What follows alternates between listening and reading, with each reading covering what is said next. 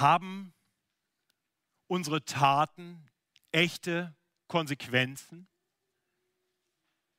Ich meine, manchmal ist das ja offensichtlich. Hätte ich mir heute früh Kaffee über mein weißes Hemd geschüttet, könntet ihr das jetzt alle sehen. Ihr müsst nicht suchen, habe ich nicht getan, soweit ich weiß. Wenn ich das Auto nie betanke, bleibe ich irgendwann stehen. Manche Dinge haben ganz offensichtlich direkt Konsequenzen. Bei, bei anderen Dingen ist es nicht immer so, aber manchmal so. Zum Beispiel, wenn ich ohne Fahrkarte U-Bahn fahre. Dann kann es sein, dass ich eine Strafe zahlen muss. Oder wenn ich Lotto spiele, könnte es ganz eventuell sein, dass ich gewinne und reich werde. Aber wie ist das eigentlich bei Gott? Haben unsere Taten Konsequenzen? Oder kann Gott nicht eigentlich gar nicht anders, als gnädig zu sein, so dass es letztendlich dann eben doch keine Rolle spielt, wie wir leben? Nun genau, dieses Denken schien einst im Volk Israel sehr verbreitet zu sein. Wir haben in den letzten Wochen in unserer Predigtserie durch das alttestamentliche Buch des Propheten Hosea genau das gesehen. Dabei haben wir bedacht, dass Gott sich einst ein besonderes Volk erwählt hatte. Das Volk seines Eigentums. Er hatte es reich gesegnet. Gott hatte große Verheißungen gegeben und er hatte sie erfüllt. Gott war treu. Darauf verließ sich Israel. Zugleich waren sie Gott gegenüber oft und auf vielfache Weise das gerade nicht. Sie waren nicht treu. Und, und das haben wir immer wieder gesehen in, in all diesen Beispielen. Äh, das Buch Hosea beginnt mit diesem Gleichnis, dem vorgelebten Gleichnis dieser untreuen Frau, Frau und des treuen Propheten Hosea. Aber wir haben schon in diesem Gleichnis und wir haben dann noch viel mehr in den letzten Wochen gesehen, dass Gott die Sünden Israels klar erkennt und benennt. Und jetzt ist es Zeit, nach allen Warnungen Israel zu verdeutlichen, dass seine Untreue wirkliche Konsequenzen haben wird. Das ist das große Thema unseres heutigen Predigtextes. Hosea Kapitel 8 bis 10. Ein sehr langer Text, ein sehr harter Text. Wahrscheinlich einer der härtesten Texte, die ich je gepredigt habe. Und entsprechend schwer habe ich mich damit getan, eine Predigt aus diesen drei Kapiteln zu machen. Äh, ich habe sie versucht für uns zu strukturieren, damit wir dem Ganzen etwas besser folgen können. Aber ich sage gleich, diese drei Abschnitte, die ich äh, nun heute als drei Punkte in der Predigt benennen werde, die lassen sich nicht ganz klar gegeneinander abgrenzen. So ist Hosea nicht geschrieben. Äh, da kommen immer wieder Gedanken auf, die, die weitergeführt werden und dann kommt ein neuer Gedanke rein, dann kommt nochmal wieder der alte Gedanke und dann kommt wieder ein neuer Gedanke. Also äh, verzeiht, wenn ich so ein bisschen springe. Ich versuche uns eine gewisse Struktur zu geben, damit wir dem Ganzen folgen können. Und ich möchte die, die Predigt zusammenfassen, wirklich mit Worten aus dem Galaterbrief, die wir gerade in der Textlesung gehört haben Worte aus Galater 6, Vers 7. So nenne nenn ich den ersten Punkt, irrt euch nicht, Gott lässt sich nicht spotten. Das ist Kapitel 8, ab Vers 1 bis zur Mitte von Kapitel 9, nämlich Vers 9. Dann der zweite Punkt, denn was der Mensch sät, das wird er ernten. Das ist Kapitel 9, Vers 9 bis Kapitel 10, Vers 8. Und dann die letzten Verse kommen direkt aus dem letzten Abschnitt. Darum sät Gerechtigkeit, solange es Zeit ist, den Herrn zu suchen.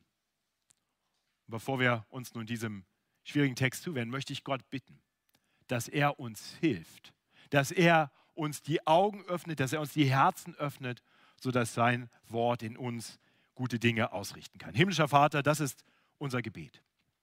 Herr, ich bete, dass du durch deinen Geist nun wirkst an uns. Herr, und ich weiß, dass ein solcher Text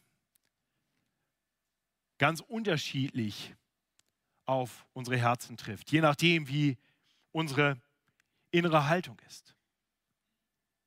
Herr, und ich weiß, dass ich nicht in der Lage bin, in angemessener Weise dieses Wort zu predigen für jeden Einzelnen. Aber dein Geist kann wirken, dass dein Wort jeden so trifft, wie er, wie sie es braucht. Und das ist mein Gebet. Schenk uns Demut zu hören. Schenk uns die Bereitschaft, uns ins Leben sprechen zu lassen. Und schenk uns Herzen, die begierig darauf sind, dein Wort zu hören und danach zu leben. Das bitten wir durch Jesus Christus, unseren Herrn. Amen. Im ersten Punkt sehen wir, dass Israel meinte, mit Gott im Reinen zu sein, dass sie keine Konsequenzen fürchteten. Gott sandte seinem Volk immer wieder Propheten, um es zu warnen. Das haben wir in den letzten Wochen gesehen. Und wir sehen, wie Israel darauf reagiert. Mit Hohn und Spott. Ich lese uns den langen ersten Abschnitt, Kapitel 8, Vers 1 bis Kapitel 9, Vers 9. Stoße laut in die Posaunen. Es kommt über das Haus des Herrn wie ein Adler, weil sie meinen Bund übertreten und sich gegen meine Gebote auflehnen. Wohl schreien sie zu mir, du bist mein Gott, wir Israel kennen dich. Doch Israel verwirft das Gute. Darum soll der Feind sie verfolgen. Sie machen Könige, aber ohne mich. Sie setzen Obere ein und ich darf es nicht wissen. Aus ihrem Silber und Gold machen sie Götzen, damit sie ja bald ausgerottet werden. Dein Kalb, Samaria, verwerfe ich. Mein Zorn ist gegen sie entbrannt. Wie lange soll das noch andauern? Sie können doch nicht ungestraft bleiben, die Söhne Israels. Ein Goldschmied hat das Kalb gemacht und es kann doch kein Gott sein. Darum soll das Kalb Samarias zerpulvert werden. Denn sie säen Wind und werden Sturm ernten. Ihre Saat soll nicht aufgehen. Was dennoch aufwächst, bringt kein Mehl. Und wenn es etwas bringen würde, sollen Fremde es verschlingen. Verschlungen wird Israel. Die Heiden gehen mit ihnen um wie mit einem Gefäß, das niemand haben will. Denn sie laufen nach Assur, einsam wie ein Wildesel, und Ephraim buhlt mit Geschenken. Auch wenn sie unter den Heiden austeilen, will ich sie doch jetzt einsammeln. Sie sollen es bald müde werden, Könige und Obere zu salben. Ephraim hat sich viele Altäre gemacht, aber sie sind ihm zur Sünde geworden. Wenn ich ihm auch noch so viele meiner Gebote aufschreibe, so werden sie doch geachtet wie eine fremde Lehre. Wenn sie auch viel opfern und Fleisch herbringen und essen's, so hat doch der Herr kein Gefallen daran, sondern er will ihrer Schuld gedenken und ihre Sünden heimsuchen. Sie sollen wieder zurück nach Ägypten. Israel vergisst seinen Schöpfer und baut Paläste. Und Judah macht viele feste Städte. Aber ich will Feuer in seine Städte senden, das soll seine Paläste verzehren. Du darfst dich nicht freuen, Israel, noch rühmen wie die Völker, denn du läufst mit deiner Hurerei deinem Gott weg. Gern nimmst du den Hurenlohn auf allen Ten. Darum sollen Ten und Kelter sie nicht nähren, und der Wein soll ihnen fehlen. Sie sollen nicht bleiben im Lande des Herrn, sondern Ephraim muss wieder nach Ägypten und muss in Assyrien unreines essen. Dort werden sie dem Herrn kein Trankopfer vom Wein bringen und ihre Schlachtopfer werden ihm nicht wohlgefällig sein. Ihr Brot soll sein wie das Brot der Trauernden, an dem Unrein werden alle, die davon essen denn ihr Brot müssen sie für sich allein essen. Doch es soll nicht in das Haus des Herrn gebracht werden. Was wollt ihr dann in den Festzeiten und an den Feiertagen des Herrn tun? Siehe, sie müssen fort wegen der Verwüstung. Ägypten wird sie sammeln und Memphis sie begraben. Nesseln werden wachsen, wo jetzt ihr kostbares Silber ist und Dornen in ihren Hütten. Die Zeit der Heimsuchung ist gekommen. Die Zeit der Vergeltung. Dessen wird Israel inne werden. Ein Narr ist der Prophet und wahnsinnig der Mann des Geistes. Ja, um deiner großen Schuld und um, und um der großen Anfeindung willen. Ephraim spähte wohl aus nach meinem Gott, aber nun stellen sie dem Propheten Fallen auf allen seinen Wegen, Anfeindungen selbst im Hause seines Gottes. tief verdorben ist ihr Tun, wie in den Tagen von Gibea. Darum wird er ihrer Schuld gedenken und ihre Sünden heimsuchen. Ihr merkt schon, das sind harte Worte. Ja, Israel, Israel meinte, alles wäre in Ordnung.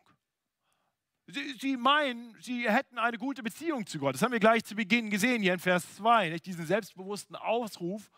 Du bist mein Gott, wir Israel kennen dich. Doch wir haben gesehen, Gott verdeutlicht, dass Israel doch durch seine Taten zeigt, dass sie Gott komplett vergessen haben. Sie haben sich gegen Gottes gute Gebote aufgelehnt. Sie haben den Bund gebrochen, wie wir hier lesen. Den Bund, den Gott einst mit seinem Volk auf dem Berg Sinai äh, eingegangen war. Im, Fortgang lesen wir, dass Israel in allen möglichen Bereichen gottlos handelte. Wir haben es hier gleich in Vers 3 gesehen. Israel verwirft das Gute, darum soll der Feind sie verfolgen. Sie machen Könige, das mussten sie, weil sie ständig ihre Könige umgebracht haben. Sie machen Könige, aber ohne mich. Das heißt, sie setzen Könige ein, aber fragen nicht, Gott, wer soll König sein? Sie setzen Obere ein und ich darf es nicht wissen. Aus ihrem Silber und Gold machen sie Götzen. Ja, Israel handelt komplett gottlos. Und darüber kann auch nicht hinwegtäuschen, dass sie, dass sie weiter Gottesdienste gefeiert haben und Opfer gebracht haben, wie wir in Vers 13 lesen. Letztendlich hatte Israel sich ganz, ganz weit von Gott entfernt. Da können sie noch so sehr behaupten, wir kennen dich. Durch die Taten wird deutlich, Israel nimmt Gott nicht ernst. Sie leben wirklich ohne ihn. Sie haben ihn zwar nicht vergessen in dem Sinne, dass sie nicht mehr wissen, dass es Gott gibt, aber sie nehmen ihn nicht ernst. Sie ignorieren ihn. Er spielt keine Rolle in ihrem Leben. Und das ist genau das, was dann als Fazit quasi in Kapitel 9, Vers 14 gesagt wird. Israel vergisst seinen Schöpfer. Und dann weiter, Israel lief von Gott weg, wie es am Anfang von Kapitel 9 heißt. Sie gehen von Gott weg und gehen zu den Sünden hin. In all dem vertraut Israel offensichtlich auf die eigenen Ressourcen, auf die prachtvollen Häuser und Paläste, wie es im Vers 14 von Kapitel 9 heißt. Sie bauten Paläste und Judah machte viele feste Städte. Ja, schaut, was wir alles haben. Also Israel meinte, sicher zu sein. Aber sehr warnt das Volk, sich nicht zu früh freuen zu sollen. Freut euch nicht. Beginn von Kapitel 9. Israel meinte den Boten Gottes, Hosea, verspotten zu können für seine warnenden Worte. Ein Narr ist der Prophet, heißt es hier in Kapitel 9, Vers 7. Wahnsinnig, der Mann des Geistes. So reden sie über ihn. Sie verfolgen den Propheten, sie stellen ihm Fallen, wie es hier heißt.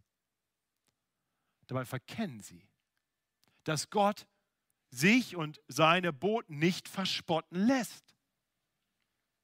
Gleich zweimal kündigt Gott klar und deutlich an, dass Israel damit nicht durchkommen wird. In Kapitel 8, Vers 12, in Kapitel 9, Vers 9 heißt es fast wortgleich, das wenn wir so wollen, das Echo dieses Abschnitts. Darum wird er ihrer Schuld gedenken und ihre Sünden heimsuchen. Und dann Kapitel 9, Vers 7. Die Zeit der Heimsuchung ist gekommen, die Zeit der Vergeltung. Dessen wird Israel inne werden. Bisher nehmen Sie das noch nicht wahr, aber eines Tages werden Sie es erleben. Was für eine traurige Geschichte. Gott hatte dieses Volk geschaffen. Er hatte sich einen einzelnen Mann erwählt. Er hatte dieses Volk zu einem großen Volk gemacht. Er hatte diesem Volk große Verheißungen gegeben und letztendlich in Erfüllung seiner Verheißungen hatte er sein Volk gerettet aus der Sklaverei in Ägypten und es ins gelobte Land gebracht.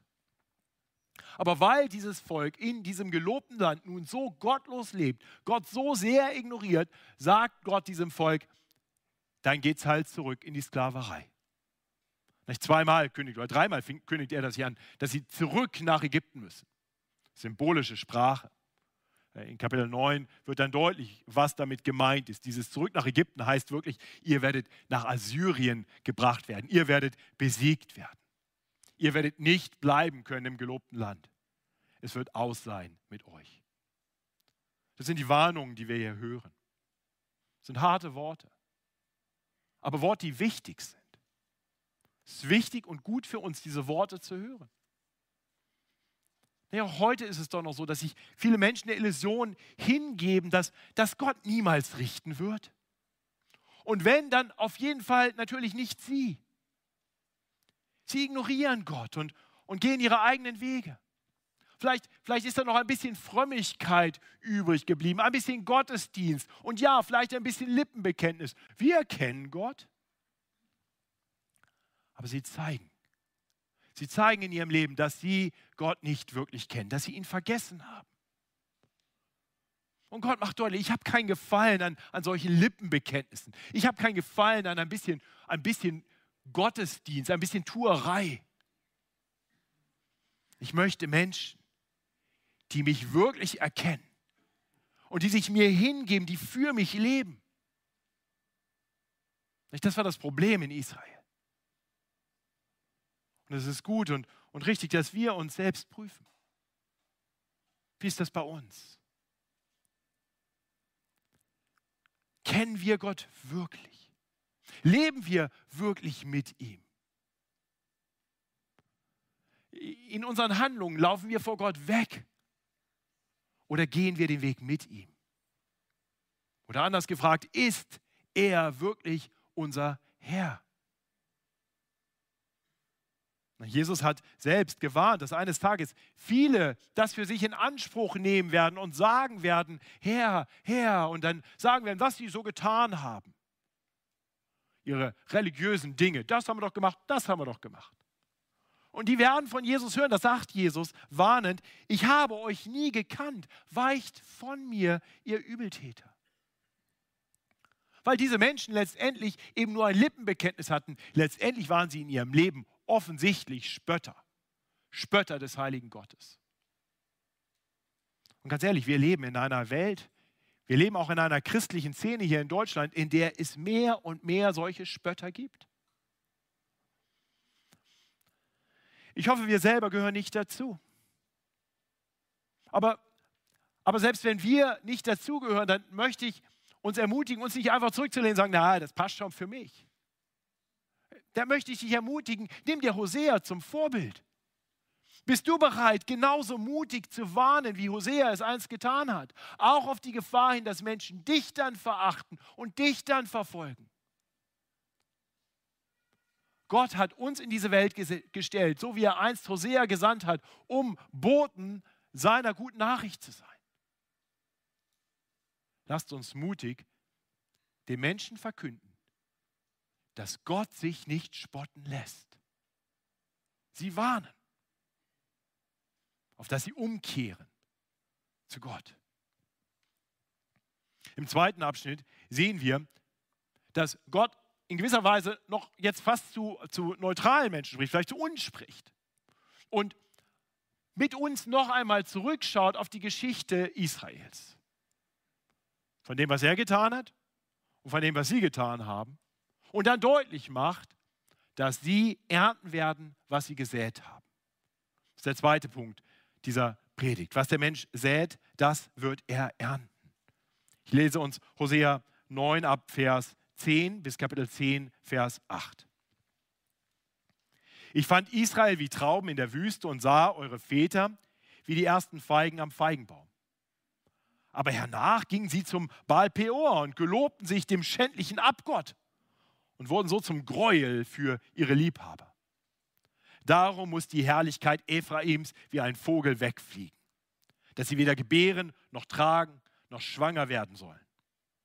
Und wenn sie ihre Kinder auch großzögen, will ich sie doch kinderlos machen, sodass kein Mensch mehr da ist. Ja, weh ihnen, wenn ich von ihnen gewichen bin. Als Ephraim sah, wie es herrlich gepflanzt wie Tyrus, äh, als ich Ephraim sah, war es herrlich gepflanzt wie Tyrus, aber nun muss es seine Kinder herausgeben, dem Totschläger. Herr, gib ihnen. Was willst du ihnen geben? Gib ihnen unfruchtbare Leiber und versiegende Brüste.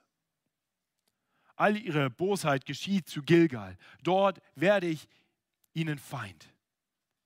So will ich sie um ihres bösen Tuns willen aus meinem Hause stoßen und ihnen keine Liebe mehr erweisen, denn alle ihre Oberen sind abtrünnig. Ephraim ich unterbreche mal kurz. E, Ephraim, Samaria, ich habe das letzte Woche gesagt, ich sage das normal, weil immer wieder neue Leute sind, ist alles eins. Ja? Das Nordreich Israel wird mal nach dem Stamm Ephraim benannt, mal nach der Hauptstadt Samaria. Es geht um die gleichen. Ephraim ist geschlagen. Seine Wurzel ist verdorrt, sodass sie keine Frucht mehr bringen können. Auch wenn sie gebären würden, will ich doch die ersehnte Frucht ihres Leibes töten. Mein Gott wird sie verwerfen, weil sie ihn nicht hören wollen und sie sollen unter den Heiden umherirren. Israel ist ein üppig rankender Weinstock, der seine Frucht trägt. Aber je mehr Früchte er hatte, desto mehr Altäre machten sie. Wo das Land am besten war, da richteten sie die schönsten Steinmale auf. Ihr Herz ist falsch. Nun wird sie ihre Schuld treffen. Ihre Altäre sollen zerbrochen und ihre Steinmale zerstört werden. Schon müssen sie sagen, wir haben keinen König, denn wir fürchteten den Herrn nicht. Was kann uns der König nun helfen? Sie reden und schwören falsch und schließen Bündnisse und ihr Recht grünt wie giftiges Kraut auf allen Furchen im Felde. Die Einwohner von Samaria sorgen sich um das Kalb zu Bet-Aven. Sein Volk trauert darum und seine Götzenpfaffen zittern um seine Herrlichkeit, denn sie wird von ihnen weggeführt. Ja, das Kalb wird nach Assyrien gebracht zum Geschenk für den König Jareb.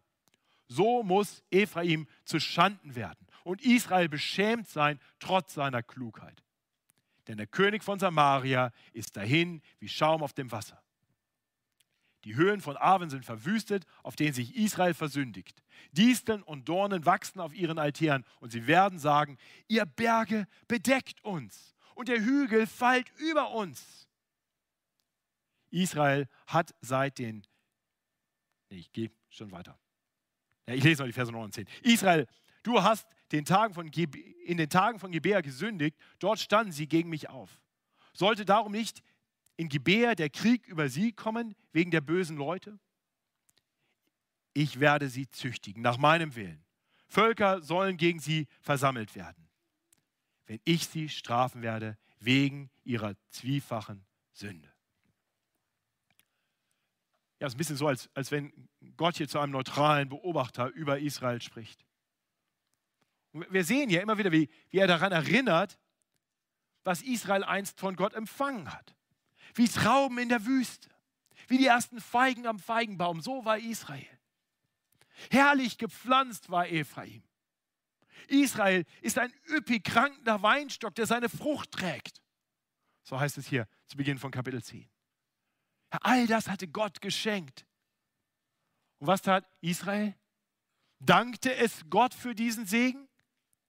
Nein, ganz im Gegenteil. Sie, sie gehen zu falschen Göttern. Das lesen wir jeweils im Anschluss an diese Aussagen über Gottes Segen. Kapitel 9, Vers 10. Aber hernach gingen sie zum Baal Peor und gelobten sich dem schändlichen Abgurt und wurden so zum Gräuel wie ihre Liebhaber. Oder dann in Kapitel 10, Vers 1, nachdem die Rede ist von diesem übelkrankenden Weinstock, der seine Frucht trägt. Aber je mehr Früchte er hatte, desto mehr Altäre machten sie. Wo das Land am besten war, da richteten sie die schönsten Steinmale auf. Ihr Herz ist falsch.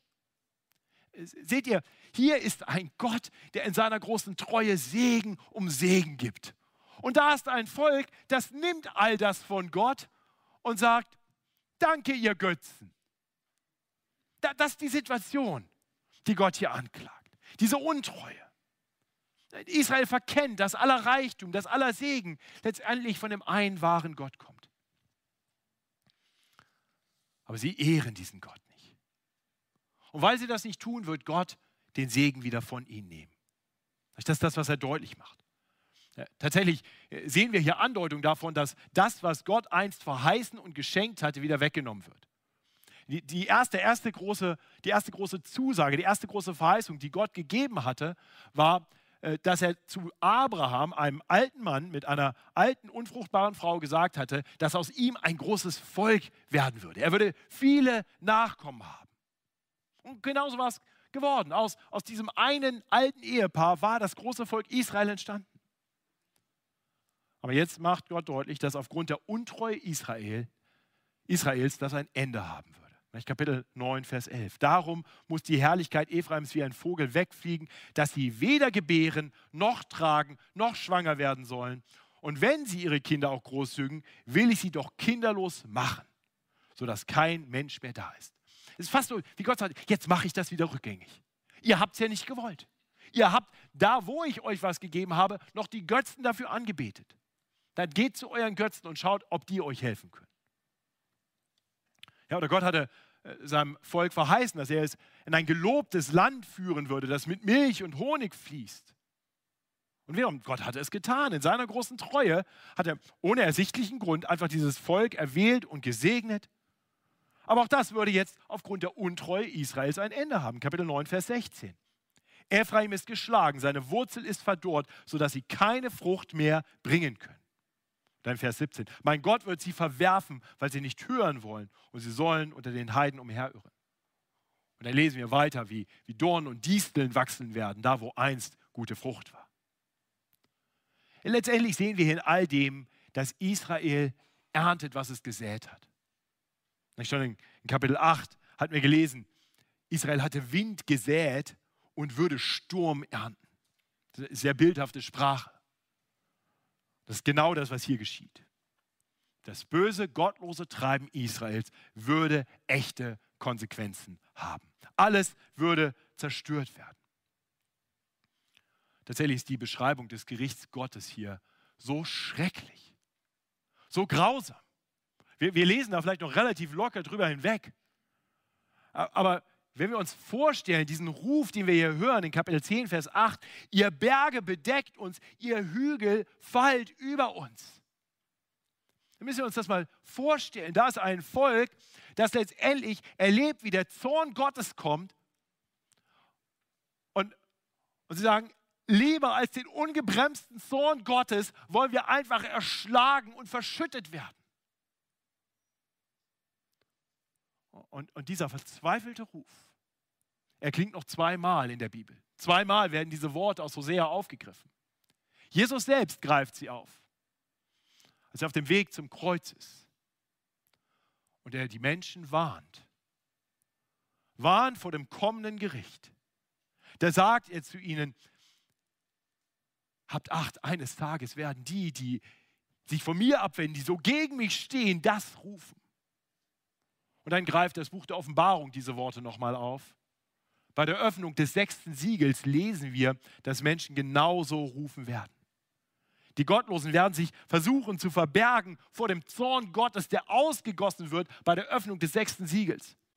Da heißt es in, in äh, der Offenbarung, in den Klüften und, Fel und Felsen der Berge werden sie sich verbergen und sprechen zu den Bergen und Felsen, fallt über uns verbergt uns vor dem Angesicht dessen, der auf dem Thron sitzt und vor dem Zorn des Lammes. Denn es ist gekommen, der große Tag ihres Zorns. Wer kann bestehen? Ich glaube, was Hosea uns hier andeutet, ist, dass das Urteil, das Gericht, das Israel erleben wird, nur ein Schatten ist, ein Abbild ist des großen Tags des Gerichts, der noch kommen wird. Die Menschen werden ernten, was sie säen. Das macht unser Predigtext hier auf dramatische Weise deutlich. Ihr Lieben, das ist eine Warnung. Das ist eine Warnung für jeden, der gottlos lebt. Denn wir werden vor Gott nicht weglaufen können. Gott ist da. Gott ist der Herr über alle Dinge. Und völlig egal, ob du als Atheist gesagt hast, es gibt keinen Gott oder als Agnostiker, den kann man nicht kennen. Gott sagt, ihr könnt mich kennen, ich bin da und ich habe eine Erwartung, wie ihr leben sollt. Und eines Tages werden alle Menschen vor ihm Rechenschaft geben müssen, am Tag des Gerichts. Das ist eine große Warnung. Aber nicht nur das. Diese Worte sind auch ungemein tröstlich. Diese Worte sind ungemein tröstlich, denn, denn wir dürfen wissen, dass das Böse, dass die Gottlosigkeit nicht gewinnen wird. Ich weiß nicht, wo du in deinem Leben unter Gottlosigkeit leidest, wo du erlebst, dass die Bösen scheinbar immer auf der richtigen Seite stehen und nur weil du versuchst, Gott treu zu sein, du immer der Dumme bist. Gott sagt dir, so wird es nicht bleiben. Das ist, das ist nur ein kurz, kurzer Ausschnitt der wirklichen Geschichte. Das mag kurzfristig so sein, aber langfristig sieht das ganz anders aus. Die Bösen werden gerichtet werden. Und wenn wir das Unrecht sehen, was in dieser Welt geschieht, wenn wir die Nachrichten anmachen und hören, was am Bösem geschieht, wir dürfen wissen, wenn die Taliban nicht umkehren, wenn die ISIS nicht umkehrt, wenn Terroristen nicht umkehren, wenn die Gottlosen und Bösen und Spötter nicht umkehren, Gott wird eingreifen. Wir können ruhig bleiben und uns ihm zuwenden. Er wird es tun. Deswegen müssen wir nicht wie wild zurückschlagen und nachher genauso sündig werden wie die anderen. Gott ist der Gott, der richtet. Und er wird gerecht richten eines Tages. Der Tag ist für Israel gekommen, das macht Gott hier deutlich. Er kam mit den Assyrern im Jahr 722 vor Christi Geburt. Das Volk wurde wegen seiner Untreue, wegen seiner Gottlosigkeit, wegen seiner vielen Sünden und vor allem, weil sie Gott nicht anerkannten, weil sie sich von Gott abgewandt hatten, gerichtet. Schließlich lesen wir im letzten Abschnitt, in Kapitel 10, in Versen 9 bis 15, wie Israel, oder 11 bis 15 jetzt, wie Israel hätte leben sollen. Ich habe aus dem Text die Worte rausgegriffen, sät Gerechtigkeit, solange es Zeit ist, den Herrn zu suchen. Ephraim war eine junge Kuh, heißt es in Vers 11, daran gewöhnt, gern zu dreschen. Aber ich habe ihm ein Joch auf seinen schönen Nacken gelegt. Ich will Ephraim einspannen, Judah soll pflügen und Jakob ecken. Seht Gerechtigkeit und erntet nach dem Maß der Liebe. Pflügt ein neues, solange es Zeit ist, den Herrn zu suchen, bis er kommt und Gerechtigkeit über euch regnen lässt. Ihr aber pflügt Böses und erntet erntet Übeltat und esst Lügenfrüchte. Weil du dich nun verlässt auf deinen Weg und auf die Menge deiner Helden, darum soll sich ein Getümmel erheben in deinem Volk, dass alle deine Festungen zerstört werden, gleich wie Schalman zerstört, zerstörte Bet Abel damals im Krieg, als die Mutter zerschmettert wurde samt den Kindern. So soll es euch zu Bethel auch ergehen, um eurer großen Bosheit willen. Schon früh am Morgen wird der König von Israel untergehen. Ja, es sind immer noch harte Worte, aber mittendrin lesen wir hier in Vers 12 äh, diese Botschaft, wie, wie es denn richtig gewesen wäre, wie sie denn hätten leben sollen. In gewisser Weise ist das so dieser kleine Hoffnungsschimmer, dieses klein bisschen Licht, was inmitten dieser Finsternis durchstrahlt. Das ist für uns die Wegweisung, wie wir denn leben können um dem Gericht Gottes zu entgehen, damit es uns nicht so ergehen muss wie einst Israel. Der Weg zur Rettung. Sät Gerechtigkeit und erntet nach dem Maß der Liebe. Pflügt ein neues, solange es Zeit ist, den Herrn zu suchen, bis er kommt und Gerechtigkeit über euch regnen lässt. Nicht, dass der Ruf, den Israel ignoriert hat. Und auch uns muss klar sein, dass, dass, dass wir dieser Aufforderung nicht nicht wirklich gerecht werden. Wir werden niemals genug Gerechtigkeit säen, um irgendwas davon ernten zu können. Wenn, wenn wir nur auf unsere eigene Saat schauen, dann müssen wir sagen, hoffnungslos. Aber gerade deshalb war Gott bereit, in Jesus Christus zu uns Menschen zu kommen. In seiner großen Barmherzigkeit und Liebe ist er gekommen. Er kam, um Gerechtigkeit zu säen.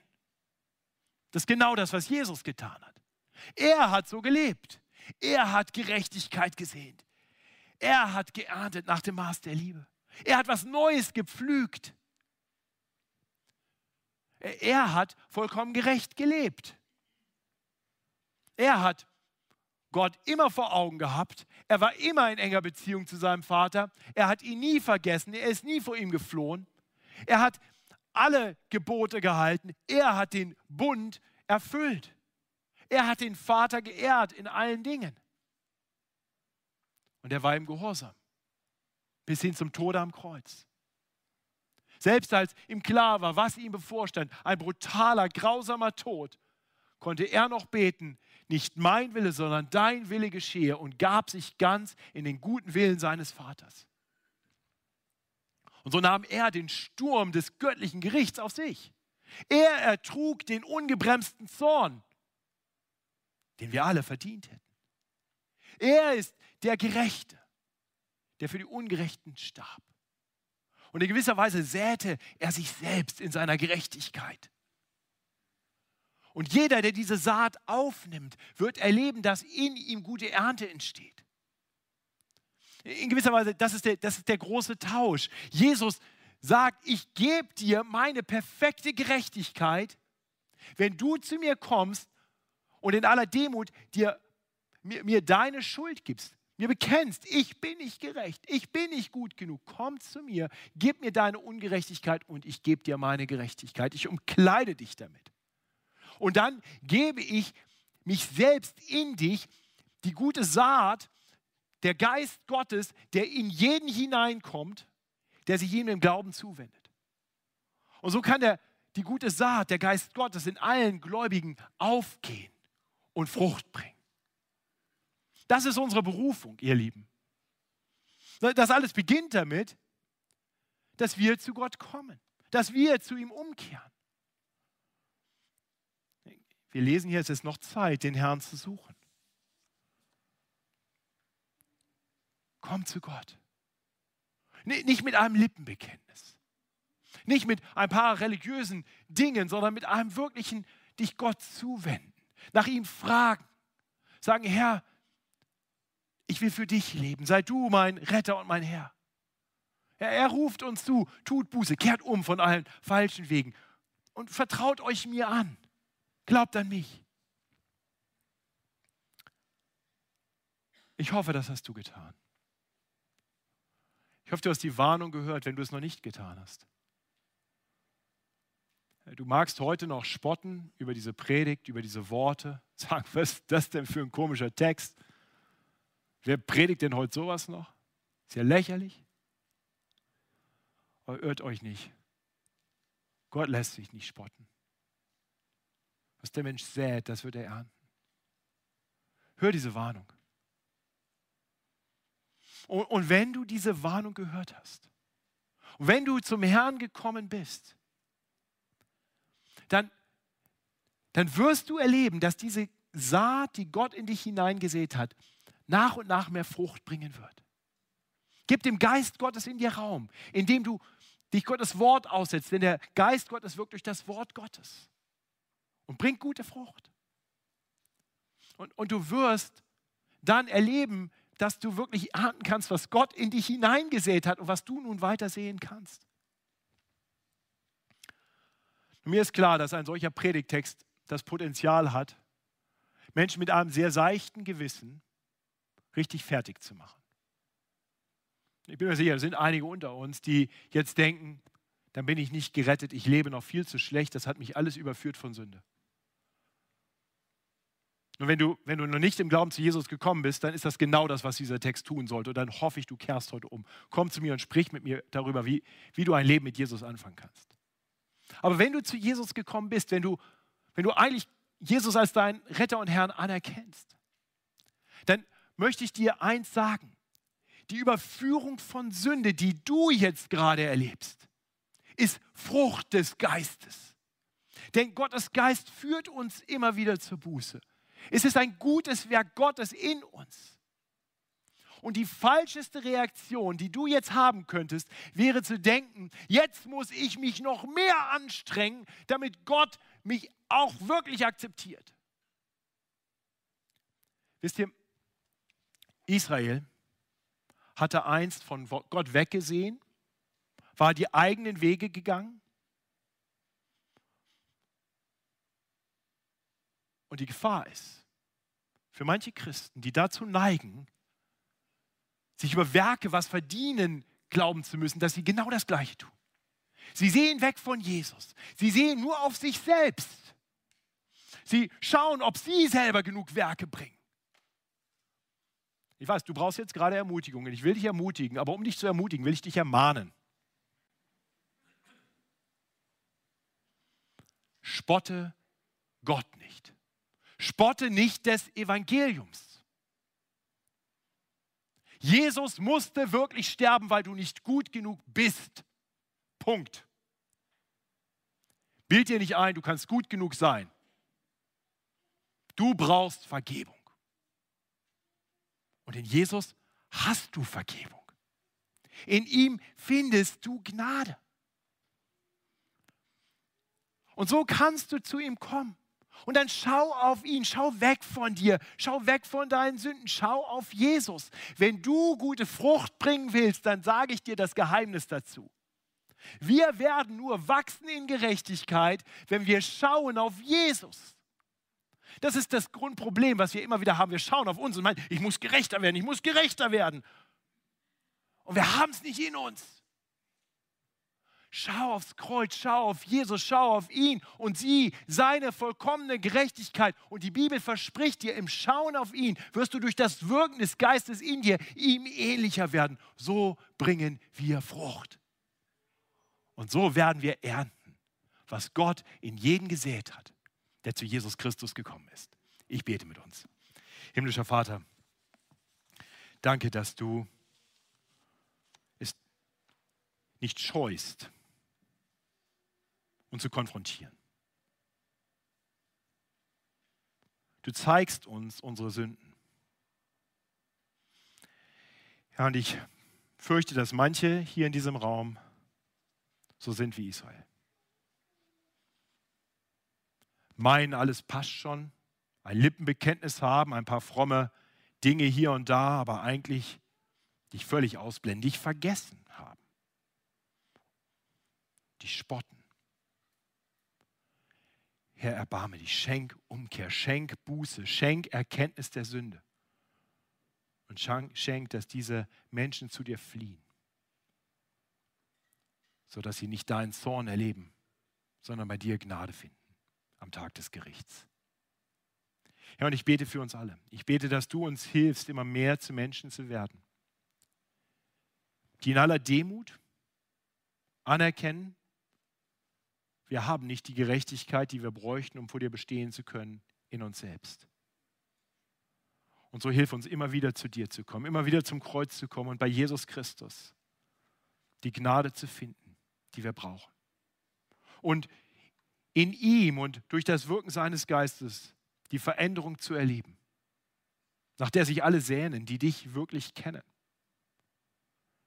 Herr, wirke du in uns auf dass wir mehr und mehr wachsen in der Gerechtigkeit, hin zu guten Werken, auf dass wir dich lieben und unseren Nächsten wie dich selbst, uns selbst, zu deiner Ehre.